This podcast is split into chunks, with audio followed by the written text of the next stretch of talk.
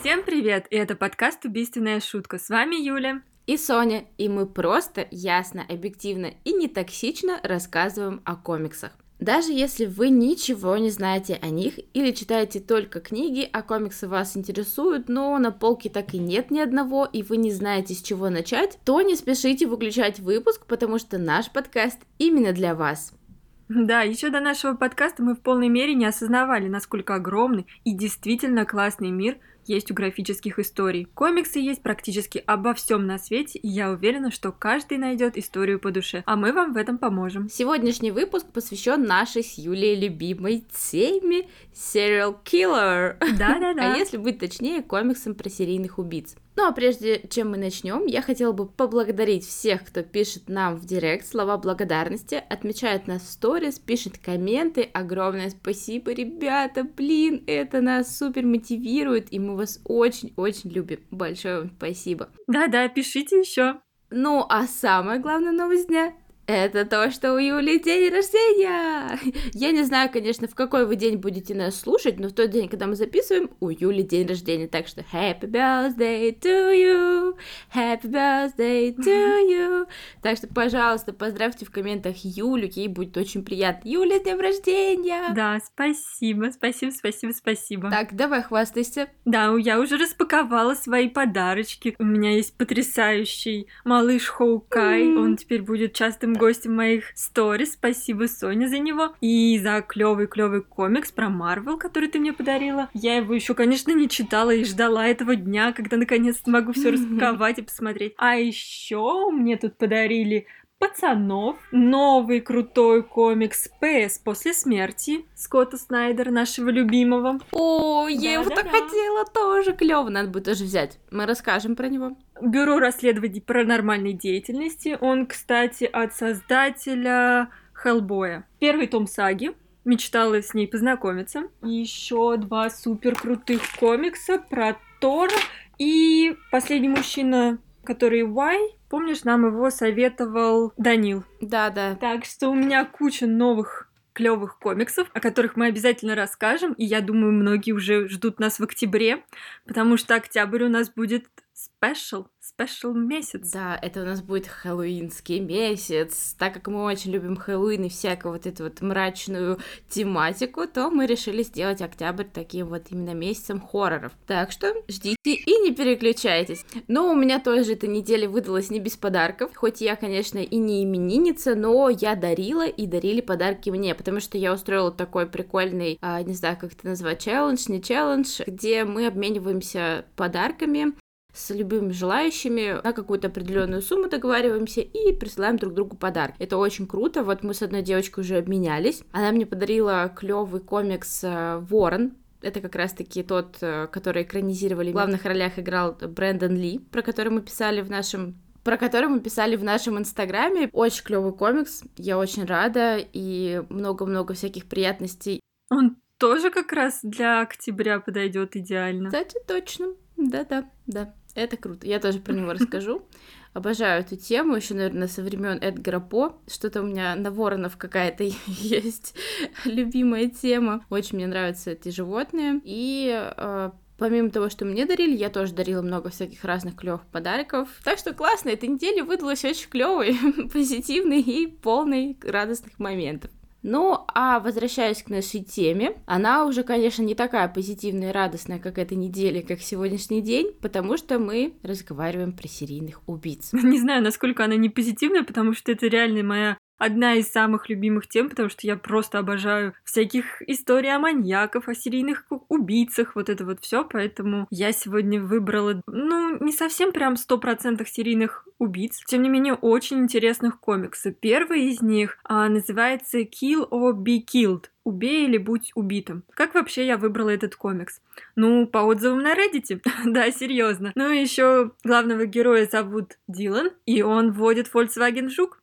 Правда, красного цвета. Ну, как тут можно было пройти мимо? Я и не прошла. «Убей или будь убитым» — это серия американских комиксов, созданных писателем Эдом Брубейкер. Он известен по таким комиксам, как «Бэтмен», «Капитан Америка», «Женщина-кошка», «Сорвиголова», «Зимний солдат», «Люди Икс» и еще нескольким разным крутым историям. И художником Шоном Филлипсом, который известен также благодаря своим работам в «Бэтмене», «Хеллблейзере» и «Марвел Зомби».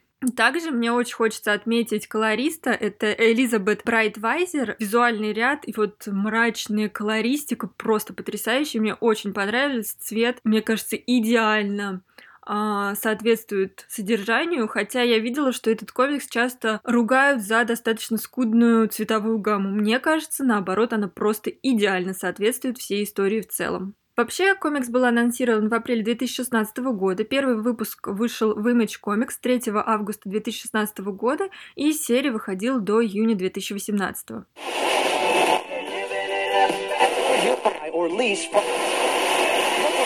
Погоди, погоди просит тучный мужчина. Он привык договариваться и уверен, что сейчас тоже все получится. Получится выторговать себе жизнь. Да в конце в концов, что этот парень себе позволяет? Он солидный бизнесмен, привык договариваться, решать вопросы. И где же, черт возьми, этот охранник? Зря, что ли, он ему платит? Погоди, повторяет он, но в ответ звучит только звук, передергиваемый затвора дробовика. Что за... На выстрел появляется охранник, но его ждет только точный выстрел в голову. Человек в маске уверенным движением поправляет капюшон и выходит из залитой кровью квартиры. Сколько их уже было? Питофилов, продажных копов, сутенеров и других подонков. Он перестал считать, но постоянно ведет внутренний монолог. Оправдывая? Нет, скорее объясняя убийство. Он может только убивать или будет убит. Знакомьтесь, это Дилан, главный герой комикса. Именно его история будет разворачиваться на страницах 20 выпусков. Он был обычным студентом, скромный, не очень уверенный в себе парень. Дилан не смог справиться с депрессией и решил покончить жизнь самоубийством. Первый раз он наглотался таблеток, но пришел в себя в больнице, и все только стало хуже. Э, его выгнали из колледжа, и он потерял несколько лет своей жизни на лечение. Но восстановился в университете и теперь снимает квартиру вместе со своим другом. Но проходит какое-то время, и он понимает, что жизнь все еще все становится хуже и хуже. Его любимая девушка спит с его другом, и он решает выпилиться из этой жизни, прыгнув из крыши. Теперь точно должно получиться, ведь это шестой этаж. Но и тут невероятным образом он выживает и понимает, что чуть не совершил ужасную ошибку. Он, оказывается, все-таки очень-очень хочет жить. Дилан рад, что выжил. Он возвращается в квартиру, которую снимает вместе с другим студентом. Он еще не знает, что за чудом обретенную жизнь придется платить. И да, ему является демон, который утверждает, что либо он будет убивать кого-то раз в месяц, его жизнь теперь как бы в, дана ему в аренду, и он должен каждый месяц вместо себя убивать какого-то другого человека. Демон говорит Дилану, что на улицах очень много зла, и он может их сам очистить. Дилан, конечно, первоначально не верит в это, а сомневается, что ему действительно к нему пришел демон. Но по истечению месяца он практически чуть не погибает и вынужден впервые убить. Дальше все новые выпуски будет про то, как он будет выживать. Kill or Be Kill шестая совместная работа Брубейкера и Филлипса. До нее они вместе создавали криминальные романы, такие как Criminal, Fatal и The Fade Out. Впервые они объявили о серии Kill or Be Killed в апреле 2016 года на выставке Image Expo, которая проходила во время Emerald City Comic Рубикон. И она должна была стать не похожей на все, что они делали раньше. Потому что здесь действие будет происходить в наше время. А сценарий был разработан как непрерывная и неограниченная серия. Партнер по Image Comics Роберт Киркман предположил, что Брук Бейкер нацелился как минимум на 50 выпусков. Но мы знаем, что история заканчивается намного-намного раньше. И конец в ней достаточно, в принципе, ожидаемый, но очень-очень неплох. Идея этого комикса возникла у Брук Бейкера как попытка передать свои чувства, свои эмоции от происходящего происходящего в мире и довести их до крайности. Новости заставили его почувствовать, что справедливости нет. Всем все сходит с рук. Мир, находящийся на грани развала, вот откуда взята эта история. Так он описывает появление комикса в эксклюзивном интервью в USA Today. Он надеется, что эта история отразит гнев поколений. Он описывает историю, как будто жажда смерти встречает во все тяжкие в приключенческом комиксе «Новый Человек-паук» 1070-х годов. Филлипс предпочитал оставаться в неведении относительно будущего комикса, он работал только с актуальными сценариями и не забегал вперед. И, соответственно, для него самого конец этого комикса был большой неожиданностью. В «Убей или будь убитым» иллюстрацию он выполнял на компьютере, они все это digital art, и он использовал ту же компоновку панели, как и обычно, но э, в этом комиксе он убирает фреймы, получается нет рамки по краям, и кровь, и, например, снег, они э, на всем поле, на всей странице, и это создает очень крутой эффект, по его э, мнению, делает изображения более клаустрофобными. А почему клаустрофобными? Это же боязнь замкнутого пространства. Да, понимаешь, она на тебя наваливается и буквально давит, как будто она... Ты сам погружаешься в эту историю, и она со всех сторон на тебя наваливается, и ты буквально проваливаешься вот в этот а, достаточно депрессивный, мрачный мир, где куча крови, где вот эти замкнутые маленькие квартиры, куда он приходит их убивать, где даже улицы вроде бы огромного города, они все на тебя буквально давят со всех сторон. Поэтому эффект эффект у комикса получился реально очень крутой, и визуал действительно очень-очень классный. Первые 30 тысяч экземпляров первого выпуска были очень быстро раскуплены. Комикс дебютировал с очень положительными отзывами, получив средний э, балл 9 целых из 10 на основе 30 отзывов критиков на сайте Comics Book Roundup. Вообще э, очень э, много действительно положительных отзывов. Его герои сравнивали и с э, Человеком-пауком и с героем комиксов Тень, а также признание этот комикс получил в 2017 году, когда был номинирован на 4 премии Айснера. Но премию он так и не получил, хотя все отмечали, что комикс действительно очень классный. Сюжет комикса действительно супер динамичный. Повествование постоянно забегает вперед, но при этом история очень постепенно раскрывается. Мы как бы видим и флешбеки, и какое-то вот забегание вперед, но при этом картинка складывается очень цельная. И получается хотя первого взгляда кажется, что она очень дерганая, потому что мы то переносимся вперед, то возвращаемся в прошлое, но при этом она э, очень классно проработана и создает вот именно цельную картину. Герой Дилан, он достаточно обычный парень, он не какой-то там супергерой, супер богач или что-то такое. У него обычная, очень простая жизнь. Его легко ассоциируют с собой, вот, ну, сопереживая ему, и когда мы постоянно читаем его внутренний монолог, потому что история рассказана от его лица, и действительно очень много он проговаривает, зачем и что он делает. Но при этом здесь нет вот этого пафоса, который очень часто присущ мстителям в масках. Вот знаешь, типа, о, я истреблю этот скверну из города. У него такого нет. Он действительно просто убивает негодяев. Но получается, вся эта история это не true, это именно придумано было автором, правильно же? Да, это придуманная полностью авторами история это его рефлексия на тему того, как он видит этот ужасный мир и как простого обычного человека может э, подгореть, и он пойдет э, мстить всем. Мы до конца практически не, ви- не знаем, действительно ли это демон реален, или это плод воображения. Очень похоже, что это действительно плод воображения героя, и э, он сам герой даже не осознает, правда ли это или вымысел, но остановиться и перестать убивать он уже не может. И его количество жертв растет, ну, достаточно в прогрессивном количестве, поэтому он и как раз очень похож же на серийного убийцу, ведь очень часто серийные убийцы слышат голоса, которые им приказывают очистить этот мир. Здесь очень интересно, здесь как бы двойная мораль. Это зло, а, которое творят всякие продажные копы, политики, оправдывают героя и оправдывают его жестокость по отношению к ним.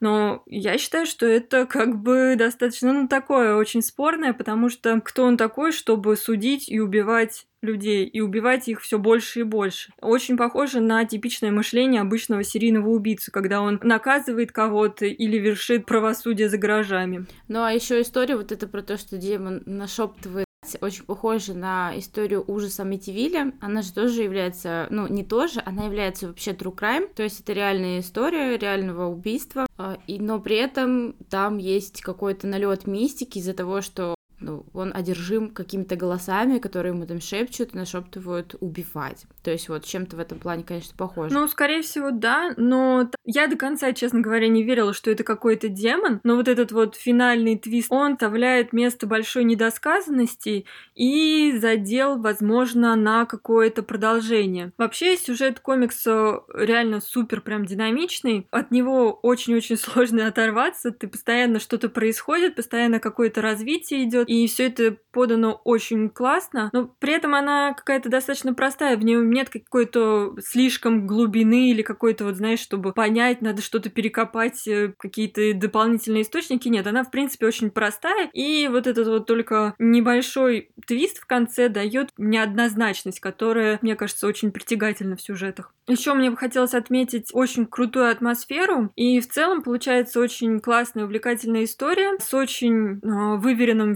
визуальным рядом, с отличной колористикой, и всем советую, и очень ждем экранизацию, потому как вроде по слухам этот фильм должен снять а, в ближайшее время, хотя не знаю, насколько сейчас уже ближайшее время, все вроде как переносится, но его планировал снять режиссер Джона Уика, так что история должна получиться очень классной. И надеюсь, на этом фоне ее официально издадут в России. Ну, а мой первый комикс в подборке будет графический роман, от которого я очень долго отходила. Но не потому, что там описаны какие-то жуткие вещи, а потому, что он про юность человека, который был вполне обычным, типичным, странноватым одноклассником, который есть в каждом классе. А сейчас его все знают как Джеффри Дамер, каннибал из Милуоки. Да, это тот самый Иу Джефф, который убил 17 мужчин и ел самых из полюбившихся ему, чтобы их частичка навсегда оставалась с ним. Ну, тут уже шучно-перешучено, что Джефф, видимо, не в курсе, как работает пищеварение, что это навсегда будет длиться в среднем 8 часов. Если вы хотите узнать про его карьеру, в кавычках, то мы, конечно же, вам рекомендуем послушать пару выпусков подкаста «У холмов» про Дамера или почитать какие-то книги про него, либо посмотреть интервью двухчасовое, которое недавно вышло в Ютубе. Ну, а тем, кто уже хорошо с ним знаком и хочет докопаться до истины и понять причины его эскалации до жестокого серийного убийцы и поедателя сердец, то рекомендую начать с очень крутого графического романа «Мой друг Дамер». Комикс написан и нарисован Дерфом Бэгдерфом. Тот самый случай, когда имя и фамилия это просто почти Дербергдов. В общем, которому посчастливилось быть одноклассником и знать лично одного из самых известных криповых серийных убийц Джеффри Даммера. Кого же было детство жестокого убийцы? Кто его родители? Как проходила его школьная жизнь? Когда наступил тот самый переломный момент? Если вас тоже мучают эти вопросы, как меня, например, то теперь вы точно знаете, где искать ответы на них. Максимально достоверная и захватывающая история, приправленная идеальным для нее рисунком. И да, Комикс полностью черно-белый. Рисунок такой, а, может, в какой-то степени, конечно, карикатурный, но вот эти вот какие-то квадратные черты, оно придает вот как раз-таки отсылку на то время, как раз когда учился а, Джеффри в школе. Так что рисунок идеальный. Да, это, конечно, не какой-то-нибудь фотореализм Алекса Росса, но он, мне кажется, подходит как никогда. Ну и парочка фан-фактов про Дамера из этого графического романа. Я помню, что когда только купила книжку, то обсуждалась Юлей фотку, которую поместили в самом начале книги. Там Джеффри стоит э, в такой позе, будто он не понаслышке знает, что такое детский церебральный паралич, и удивлялась, потому что это не так на самом деле. Но оказалось, что у Джеффа была такая фишка. После того, как в их доме появился дизайнер интерьеров, как раз такой особенностью, то он стал копировать его поведение, но только в комичной манере, которую оценили его одноклассники и даже создали клуб Дамера, а все его выражения и выпадки называли домеризмами. Ну, конечно, для подросткового, скажем так, возраста это нормально смеяться над такими тупыми шнягами, потому что я тоже была в таком возрасте и смеялась над всякой ерундой. Но как бы сейчас, когда на это смотришь э, уже более взрослым взглядом, то понимаешь, что это все было, конечно, так, не очень э, политкорректно. И однажды ребята из этого клуба, президентом которого был сам автор комикса Дерв Бэгдеров, а, решили впихнуть Дамер на все фотки школьных кружков и клубов. Им это удалось, потому что один из членов этого клуба как раз-таки был фотографом. Когда учительница увидела Джеффа на фотке клуба, к которому он не имел никакого отношения, то зачеркнула его лицо черным маркером на групповом фото. Просто такая зафигачила его. И когда на это смотришь сейчас, то веет каким-то зловещим предзнаменованием. Кстати, я заметила, что почти у каждого любителя True Crime есть такой serial killer всей жизни, которому часто мысленно возвращаешься и вспоминаешь именно его при слове маньяк. У кого-то Тед Банди, у кого-то Чикатило, у кого-то Эд Гейн, а у меня оказался Джеффри Дамер. Мне было так интересно узнать, откуда в нем вот это все желание полностью обладать кем-то, что я углубилась в его биографию и помимо комикса расскажу о фильмах. Итак, первый фильм, который я сегодня, про который буду рассказывать, это очень классный байопик подростковой жизни Дамера, основанный как раз-таки на этом самом графическом романе, про который я сегодня говорю. Называется он также «Мой друг Дамер». 2017 года. Реалистичность фильму придает отличная игра Роса Линча. Привет, любители Сабрины сериала и съемки, проходившие в реальном доме Джеффри, где он провел детство и совершил первое убийство. Блин, вот это идеальная просто киноадаптация этого графического романа, потому что, не знаю, актеров подобрали очень круто, все сыграли очень хорошо, и вот реально тот факт, что снимается все в настоящем доме Джеффри, э, придает определенный какой-то саспенс, и так безумно интересно смотреть на все это, потому что весь э, вот, вот этот интерьер, дом, лес рядом, где он бил там палки об дерево, вот это все, оно там, где он прятал этот труп, боже, это э, просто, ну, ну реально, очень интересно смотреть. Особенно, когда действительно все это знаешь. Поэтому моя оценка 5 я хотела сказать звездочек, но пусть будут сердечки. Пять сердечек из пяти. Ну, вы поняли, что каких сердечек? Не вот этих ванильных и розовых, а тех самых, которые бьются у нас в грудной клетке. Следующий фильм «Тайная жизнь Джеффри Дамера». The Secret Life Джеффри Дамер 1993 года. Самый первый художественный фильм о Дамере, который пытается рассказать его биографию с начала преступления и до 1991 года, когда его арестовали. То есть, судя по дате его производства, мы сразу понимаем, что вот он такой свежеиспеченный, вот его только арестовали, начали вести дело и так далее. И вот тут же сняли фильм. Скорее, побыстрее, потому что тема хайповая, все сразу стали писать книги и снимать фильмы. И вот, почему я говорю пытается рассказать его биографию, потому что там много отклонений от действительности, как, в принципе, они признаются и в самом начале, поэтому мы не будем их за это осуждать, они нас предупредили, но сам модус операнди показан достаточно хорошо, и хотя бы ради этого можно посмотреть. Первые 10 минут я вообще сидела с таким лицом лол, но дальше привыкаешь, и даже кажется, что взяли похожего актера. Только вот манеру поведения, в отличие от Линча Росса, он передать, конечно, не смог три сердечка из пяти. Следующий фильм я очень не рекомендую тем, кто любит «Соколиного глаза», а именно Джерми Реннера. Ну, хотя, хотя, хотя, даже не знаю. В общем, если вам жутко любопытно, то посмотрите, конечно. Он там играет, сами понимаете, кого. Фильм называется «Палач Дамер», в оригинале просто Дамер. Он 2002 года. И в целом это нормальная картина про Джеффри, но есть отклонения от реальных фактов. И так как это биографическая драма, то местами нудновато что-то как-то смотреть. А, по сюжету очень похож на первый фильм, потому что охватывает тот же период жизни Джеффри, и говорят, что роль Дамера для Джереми Реннера является одной из лучших в карьере. Вот я теперь точно посмотрю. Да, я уже поняла, Юль, что ты заинтересовалась. В общем, да, мне кажется, этот фильм, в принципе, интересен. Ну, он такой. Но вообще все эти фильмы, про которые я говорю, там нет ничего такого особо кровавого. Не знаю, то есть особенно боепик «Мой друг Дамбер», там вообще убийство не показано. Поэтому все очень мило, ванильно, даже удивительно. И фильму я ставлю 4 сердечка из 5 не знаю, наверное, за Реннера все-таки. Необычно увидеть в такой роли, но вообще мне актер этот очень нравится.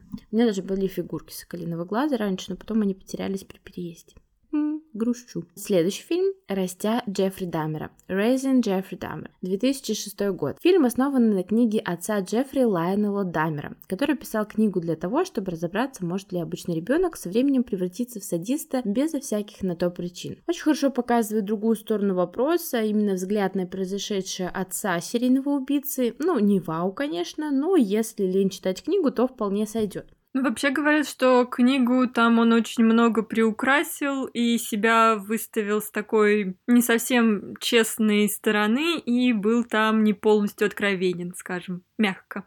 Да, я согласна, что он, конечно, приукрасил всю эту сторону вопроса, очень себя хотел обелить, а, но ты себя поставь на его место.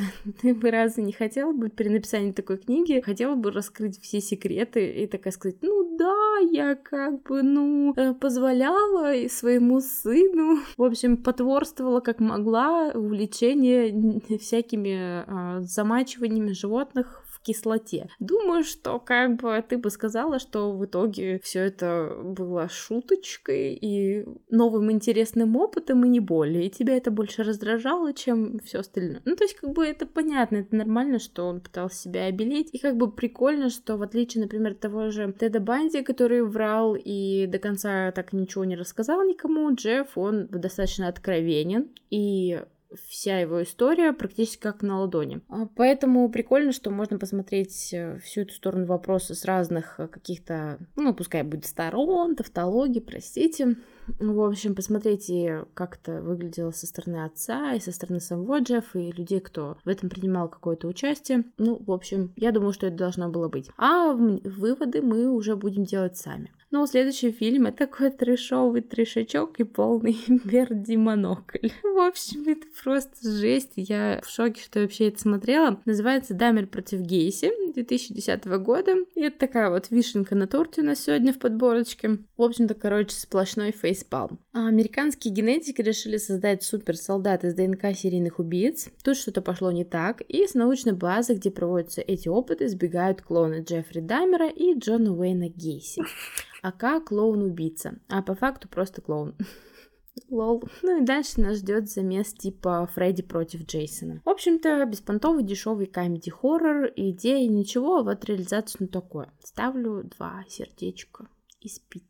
Ну, два это даже много. Ну да, я ставлю два все-таки, потому что иде... за идею. Идея интересная. Мне кажется, если кто-то возьмется другой за это все, то будет гораздо все интересней. Да, ну и продолжим еще одним любопытным комиксом про сериал киллер или скорее массовое убийство. Я расскажу о серии комиксов, мини-серии комиксов Леди Киллер. Мне кажется, это один из самых стильных комиксов, которые я читала за последнее время. Он просто очень выверенный, очень красивый, там много атмосферных деталей, он реально класс. И он вроде бы про наемницу, но много вы видели наемников, которые предпочитают ножи вместо пистолетов. М? Так что домохозяйка Джози Шулер та еще штучка. Леди Киллер это мини-серия, которая выходила в издательстве Dark Horse, нашем любимом издательстве, авторов Джоэль Джонс и Джеймс Рич. На русском ее даже переводили и издавали в издательстве АСТ. Сейчас, кстати, очень большая проблема его купить. А Леди Киллер это самый известный комикс Джоэль Джонс. Джоэль американская писательница и художница. Она родилась в 1980 году в Бойсе, штат Айдахо, и училась в Тихоокеанском северо-западном колледже искусств, но решила не доучиваться, а занялась иллюстрацией комиксов. И несколько лет она жила в Портленде, штат Орегон, где работала художником-фрилансером издательствах Dark Horse Comics и Oni Press. Ее профессиональная карьера началась в 2006 году с иллюстраций для Dark Horse Comics. И она часто работала с Джейми Ричем, и как раз одним из их плодов их совместной работы как раз стал Леди Киллер. Но также у них есть несколько комиксов, выходившие в Они Пресс. Это, например, 12 причин, почему я и люблю ее, Ты убил меня, проверка орфографии и другие классные работы. В 2010 году у нее вышел очень крутой комикс Troublemaker, для которого она рисовала иллюстрации. А в 2014 году как раз появляется Леди Киллер. Первые пять выпусков Джонс проиллюстрировала и написала в соавторстве с, как раз с Ричем. А последующие пять э, уже самостоятельно. Сначала они выходили ежемесячно м, как синглы, а потом были собраны в единый том под мягкой обложкой. И в 2016 году Джонс получил три номинации на премию Айснеров за свою работу как раз над этим комиксом. И еще от Джонс можно сказать о том, что она работала с Marvel, а, нарисовала обложки для, например, Мисс Марвел и Spider-Woman. А, сотрудничество Джонс с DC Comics началось еще в 2013 году. Она рисовала обложки для его импринта Vertigo, а в 2016 году подписала эксклюзивный контракт с DC на три года и иллюстрировала серию из четырех частей Supergirl будет супер, как раз написанную Марика Тамаки, о которой мы говорили в прошлом выпуске. А, кстати, ты, наверное, можешь знать Джонс по ее работам в Бэтмене из э, DC Rebirth. где-то с 33 выпуска. Но вообще, конечно, она больше всего известна как автор Леди Киллер, и именно о нем мы сегодня поговорим. Главной героиней этой серии Джози Шулер. Она, казалось бы, обычная домохозяйка, похожая на всех идеальных домохозяек из 60-х годов США. Как раз у Джози Шулер такой идеальнейший дом, идеальная укладка всегда, идеальные дети и муж, но у нее есть маленькое хобби Вместо того, чтобы пойти работать распространителем косметики Avon, она занимается заказными убийствами. Работает она на некое таинственное агентство. И в этом агентстве вполне обоснованно считают, что Джози не сможет в один прекрасный момент остановиться, потому что она работает на них очень и очень долго, и агенты вот ее уровня обычно уже переходят на какую-то кабинетную условно работу, ну и тем более выбор оружия у нее весьма и весьма специфичен. Вообще, Джози очень умная, превосходно подготовленная, расчетная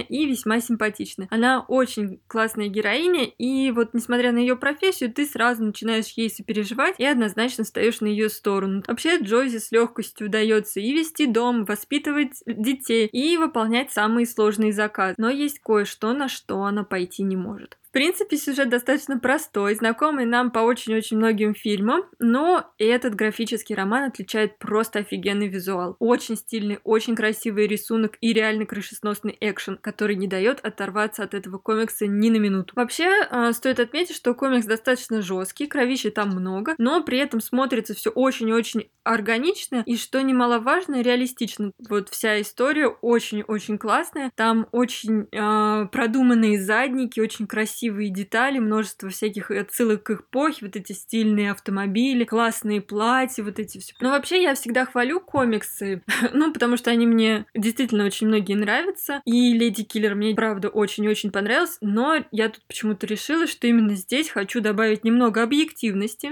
к моим отзывам. А, и отмечу недостатки этой истории, потому что есть тут небольшие, но, видимо, они вызваны тем, что история очень короткая, всего 10 коротких выпусков. Так вот, помимо главной героини, второстепенные герои здесь совершенно не проработаны. Причем они как бы есть, они очень клевые, их можно очень классно было бы раскрыть, но при этом, видимо, не хватило времени их раскрыть, потому что они весьма условные, ну и не особо достоверные. И какие-то, знаешь, очень шаблонные. Также совершенно не раскрыта организация, в которой трудится главная героиня. Организация с плохими парнями кто, зачем, почему, мы ничего не узнаем. Но, в принципе, это, на мой взгляд, это все минусы, и истории они не сильно мешают. Акцент, в принципе, сделан на главной героине, а она откры- раскрыта очень классно. Поэтому однозначно советую, особенно если вы любите красивые комиксы и не боитесь рисованных литров крови. И вот теперь я перехожу как раз комикс про Джека Потрошитель. Комикс из ада издавался отдельными выпусками в течение 10 лет, а в 1999 году был выпущен в качестве цельного графического романа. Конечно же, он тут же стал культовым и настолько популярным, что даже был экранизирован в 2001 году. Там играет в главной роли Джонни Депп, и самый прикол, что я не понимаю почему, но у меня этот фильм какой-то фильм амнезия просто. Я его смотрела раз пять, и каждый раз, когда я его включаю, такая, о, фильм из ада с Джонни Деппом. А я смотрела все фильмы с Джонни Деппом. И такая, м-м, почему же я его не видела? Начинаю смотреть, такая, а, я же его видела, но я совершенно не помню, о чем этот гребаный фильм. В общем, не знаю почему. Ну, у меня вот амнезия этого фильма.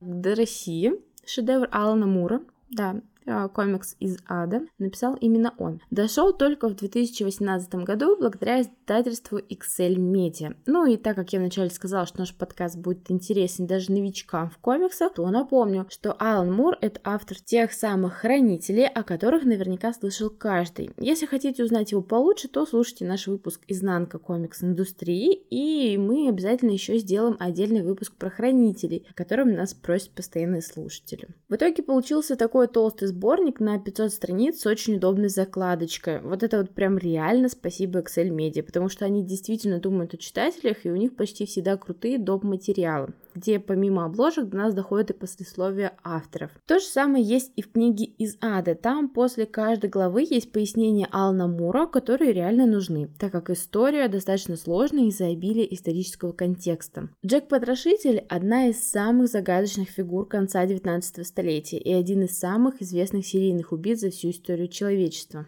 Конечно же, все знают и то, что его личность так и осталась нераскрытой. Доподлинно неизвестно, кем он был на самом деле. Ну а Алан Мур просто не мог пройти мимо всякой конспирологической фигни и создал достаточно значимый графический роман Джеки Потрошителе. Из ада From Hell попытка Алана Мура выстроить свою версию событий 1888 года. Надо отдать ему должное, потому что работу проделал он колоссальную. Для того, чтобы написать этот роман, ему пришлось тщательно изучать историю Англии Англии того времени, действие комикса разворачивается в викторианской Англии и сконцентрировано на знаменитых убийствах Уайт Чепли, которые совершал Джек Потрошитель. Фундаментом он выбрал теорию о заговоре короны, которая, если кратко, заключается в том, что Джек Потрошитель действовал с позволения королевской семьи, устранив несколько нежелательных лиц. Масоны, как обычно, виноват. Но прикольно, что он достаточно э, достоверно передает всякие ритуалы и вот это все прочее. Это интересно. В фильме тоже это есть. По этой версии Принц Альберт, который вел не самый благопристойный образ жизни, связался с простой девушкой Энни Круг, затем тайно женился на ней, и они даже обзавелись ребенком. Об этом узнала королева Виктория и распорядилась отправить Энни в лечебницу для душевнобольных, а ребенка отдать на воспитание ее родителям. Ну, на самом деле, для того времени очень-очень типичная история. Избавиться от негодных, выбросив их в какие-нибудь лечебницы или монастыри, что было популярно в России. Энни ее не просто в лечебницу лечебницу отправили. Там над ней, в общем, постарался этот главный герой, которого Алан Мур представляет здесь как Джека Потрошителя. Он там, в общем, ее отправил на тот свет. И вообще, как бы он там занимался всякими темными делишками, экспериментами там над людьми и всякое-всякое такое, что, в принципе, тоже было распространено в то время. И, возможно, бы об этом никто так бы и не узнал. Все-таки корона умеет хранить свои темные тайны. Но подругам несчастной девушки Энни, которые подрабатывали проституцией, пришла в голову идея шантажировать принца. Вот только наивные работницы секс-индустрии не понимали, насколько опасно связываться с представителями королевской семьи. Так они подписали себе смертный приговор.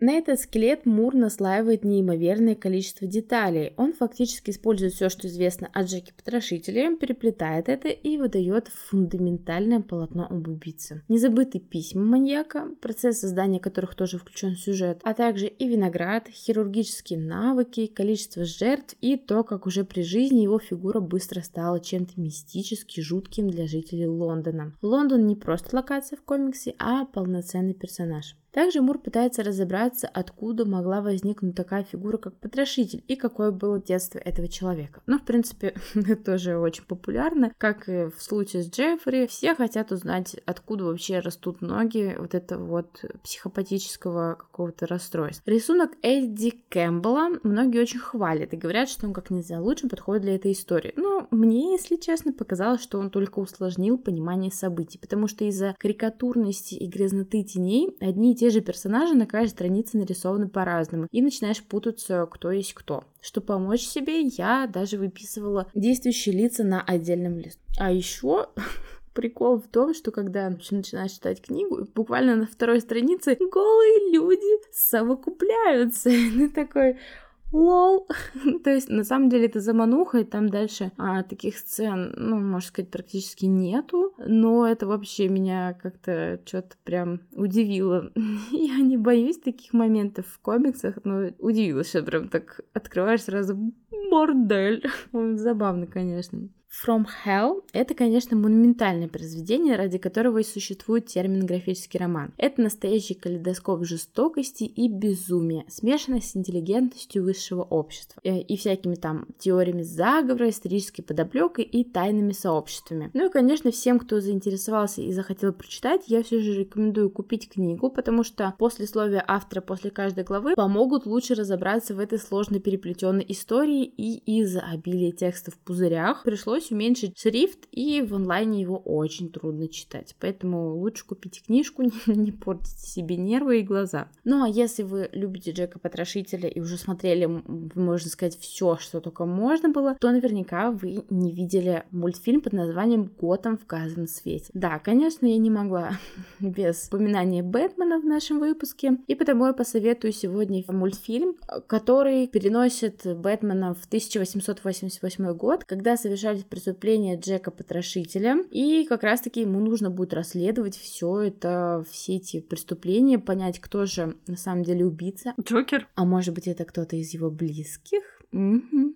Ну и также там есть все известные его друзья и враги, такие как там женщина-кошка, Джеймс Гордон и другие. Потому будет интересно смотреть всем, кто любит Джека Потрошителя. Это такая вот альтернативная история, скажем так. Ну и тем, кто любит супергероику и хочет чего-то нового. Кстати, это опять же, экранизации графического романа. Есть такой комикс «Год в газовом свете» одноименный, так что можете почитать и комикс. Но он, правда, есть только на английском языке и в любительском переводе. Ну а ты, Юль, что нам сегодня посоветуешь? Ну, я сегодня порекомендую книжку. Простите мне это, но нельзя просто взять и не порекомендовать книгу про серийных убийц. Я просто обожаю жанр триллеров. Сегодня мой список рекомендаций мог бы, конечно, стремиться к бесконечности из-за того огромного количества всего, что я просмотрела и прочитала, но я решила ограничиться всего одной. Очень классной книжкой, которую я прочитала не так давно. Но вот знаете, что самое интересное в этой книге? Я ее читала в этом году, но где-то в начале. Но я отлично помню весь сюжет и периодически возвращаюсь к этой истории мысленно. А, и это «Пожиратели тьмы» Ричарда Перри, журналистское расследование и настоящий true crime. Действие книги происходит в 2000 году. Молодая молодая англичанка Люси Блэкман вместе с подругой Луизой собираются в Токио. У Люси есть небольшие финансовые трудности, а в Японии можно неплохо подзаработать. Ну и, конечно, особенно если ты молодая, общительная, европейской внешности девушка. Ну, понятно как. А еще Люси ужасно устала от работы стюардессы, ей надоел ее правильный бойфренд и семейный разбор. Токио оказывается не совсем таким, как ожидала Люси. Девушки устраиваются работать хостес как раз, и в их обязанности входит поддерживать беседу с гостями, угощать их дорогими напитками и развлекать. Но также они часто встречаются с постоянными клиентами где-то за пределами вот этого ресторана, где они работали. У Луизы получается работа намного лучше, а у Люси чуть хуже, но тем не менее обе они обжились и у них появляются постоянные клиенты. Когда однажды субботним днем Люси уходит из дома и больше никогда-никогда не возвращается. Весьма похоже на завязку весьма мрачного триллера, где хэппи-энда ждать не приходится. Вот только это не художественное произведение, а журналистское расследование настоящего преступления, которое действительно имело место быть. В этом деле будет очень много загадок и странностей. Расследование будет длиться бесконечно просто долго. В Токио будут прилетать родители Люси, ее сестра и брат, а вопросов будет все больше и больше. Автором действительно проделана потрясающая работа по поиску и подбору материала. В книге будут дневниковые записи Люси, газетные вырезки, материалы из расследований, многочисленные интервью. Читать, правда, очень увлекательно, но не всегда просто, потому потому что насыщенный текст. Иногда, чтобы разобраться, кто есть кто, приходится так, а, ну, читать внимательно. Это не та книга, которую, знаешь, буквально закладываешь страницу, заглатываешь страницу за страницей. Тут ты продираешься через факты, какие-то беседы. И больше всего, конечно, меня потрясла именно японская судебная система. То, что у них, как это все происходит, при, ну, происходило, хотя, в принципе, 2000 год это не так уж и давно. Это действительно в голове не укладывается. Пожиратели тьмы — это настоящий путеводитель по Токио, японской жизни и их судебной системе. Информации очень много, и порой то, что происходит в полиции, в это действительно трудно поверить, но это именно true crime, то, как было, то вот без всякой художественного преувеличения. Поэтому любителям Японии и true crime это прям must read. Очень необычная история, и которую ты не сможешь быстро забыть, и будешь вот как я мысленно все время к ней возвращаться. Поэтому прям советую, очень круто. А еще еще очень клевый вышел сейчас у Вали Назаровой, которая как раз ведет наш Soulmate подкаст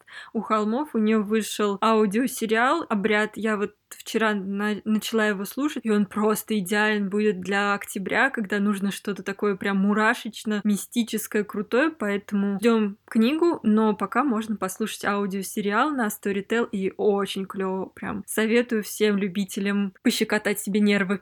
Слушайте нас каждую среду в своих любимых приложениях. Мы практически везде есть. Также пишите нам в Инстаграм отзывы, ваши советы. Мы всегда очень рады пообщаться. Также мы есть ВКонтакте, Ютубе, Телеграме и Твиттере. И найти нас легко. Просто набирайте в поисковике по-английски Killing Joke подкаст или по-русски подкаст «Убийственная шутка». И вот мы уже делимся просмотренными фильмами, интересными фактами о нашем подкасте и анонсами наших выпусков. До встречи в следующем выпуске. Всем, Всем пока! пока.